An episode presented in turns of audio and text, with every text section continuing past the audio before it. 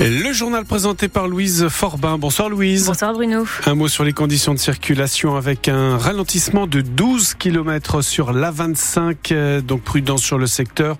Euh, c'est un ralentissement qui s'étend de Stenwerk jusqu'à Anglo dans le sens Dunkerque vers Lille. La météo Pour demain, le ciel sera nuageux toute la journée. Dans le nord et le Pas-de-Calais, quelques averses sont prévues dans l'après-midi, mais elles devraient euh, cesser en début de soirée. Pour les températures, il fera jusqu'à 8 degrés à Marc et à Quentin, 7 à Caudry.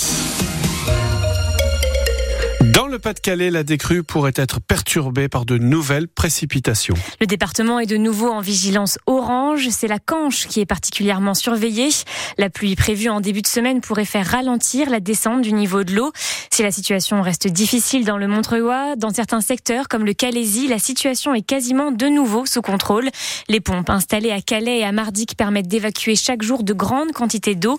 Bernard Ringot est le maire de Gravelines et le président de l'institution des Watering. Sur le secteur à Audomarois, les, les choses s'améliorent. Hein, donc euh, dire qu'on est revenu à une situation normale, euh, non, parce que ça prendra quand même pas mal de temps. On a une capacité permanente de pompe de 100 mètres cubes seconde sur Calais Dunkerque. Euh, voilà, donc on a une grosse capacité permanente qui a été renforcée par des pompes de la sécurité civile et par nos voisins néerlandais, qui ont amené un complément de, de l'ordre d'une dizaine de mètres cubes. Hein, donc c'est environ 10% qui a été amené en en complément, c'est pas c'est pas anodin. À marée basse, c'est le gravitaire qui, qui fait son effet. On évacue un litre sur deux est évacué en gravitaire, un litre sur deux est évacué par par pompage. Et le travail euh, le travail continue, le travail de pompage continue pour faire en sorte que le marais au Domarois euh, retrouve son niveau. Il faut absolument qu'on évacue euh, l'eau à la mer et c'est le travail qu'on fait. Si la prudence reste de mise, cette évolution positive dans le Calaisie devrait permettre de faire face aux nouvelles précipitations prévues en début de semaine. Le point sur la vigilance orange est à retrouver sur le site de France Bleu. Plusieurs migrants étaient toujours à la gare de Boulogne-sur-Mer cet après-midi. Ils font partie des 400 personnes qui n'ont pas réussi à partir cette nuit alors que de nombreuses tentatives de traversée ont eu lieu dans les environs de Boulogne. Trois embarcations ont réussi à prendre le large. Les autres migrants ont passé la nuit dans les gares des environs comme à Wimereux avant de revenir jusqu'à Calais. Homme de 41 ans est en garde à vue pour le meurtre de ses deux filles. Il s'est rendu lui-même au commissariat de Dieppe en Seine-Maritime. Les policiers sont intervenus à son domicile situé à Alfortville dans le Val-de-Marne. Ils y ont trouvé les corps de deux petites filles. Les enfants auraient été tués à l'arme blanche. Le père avait été condamné pour violence conjugale en 2021 avec interdiction de s'approcher de sa femme et de ses enfants. Le Hamas a libéré 17 otages aujourd'hui, dont trois étrangers.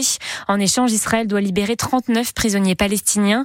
Le Hamas dit également avoir libéré un otage russe pour remercier Vladimir Poutine de son soutien à la cause palestinienne.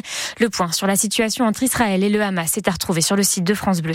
La collecte de la banque alimentaire s'est terminée à midi. Plus de 3000 bénévoles étaient mobilisés dans les supermarchés du Nord. L'objectif était de récolter un maximum de denrées non périssables, mais aussi de produits d'hygiène. Tout ce qui est récolté est ensuite redistribué à 186 associations du département. Mais cette année, le bilan de la collecte est mitigé, selon Pierre Wilfer, le président de la Banque alimentaire du Nord. C'est mitigé. Euh, J'espère atteindre les 300 tonnes, mais j'en suis pas persuadé. Par rapport à il y a quelques années avant le Covid, on était à 550 tonnes. On voit quand même une très forte baisse, alors qu'en plus, on collecte dans plus de magasins qu'auparavant. On sent quand même, on, sent, on se rend quand même que c'est difficile pour les, pour les gens et, que l'inflation est là. Hein. Donc, euh, on a eu beaucoup de pâtes et, et du lait, donc tant mieux. C'est vraiment un produit de nécessité, mais plutôt des produits entre guillemets pas, pas trop chers, quoi, parce que les gens peuvent pas se permettre euh, d'acheter par exemple des couches bébés. Euh, on en a eu un petit peu, mais pas pas énormément, compte tenu que ben, effectivement c'est cher à l'achat, quoi. Donc euh, on sent que c'est difficile chez, chez, tout le monde, quoi. Déjà mardi, on aura un chiffre un peu plus précis, quoi. J'espère me tromper et qu'avec ce qui va entrer, on va avoir des semi-remorques pleins et, et que ça va faire exploser le chiffre, mais mais en tout cas, c'est pas la direction que ça prend pour l'instant. L'année dernière, l'association avait récolté 310 tonnes de denrées dans le Nord. Blériot-Plage s'est qualifié pour le huitième tour de Coupe de France de football. C'est un exploit pour Blériot-Plage qui jouait en retard son match du septième tour contre Dijon. Malgré trois divisions d'écart, le club de Régional 3 a éliminé Dijon au tir au but. Le score était de 0 partout à la fin du temps réglementaire et des prolongations. Blériot-Plage sera donc le petit pousset national au huitième tour de la Coupe de France qui aura lieu dans deux semaines. Et ce soir, un match de Ligue 1 de football au programme. Le LOSC rencontre Lyon.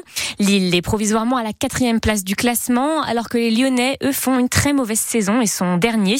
La soirée football commence à 20h sur France Bleu Nord. Coup d'envoi du match à 20h45. Et en Ligue féminine de basket, c'est une défaite pour Villeneuve d'Ascq. Les basketteuses affrontaient Lyon cet après-midi. Le score final était de 82 à 84. Mais malgré cette défaite, Villeneuve d'Ascq reste à la première place du classement.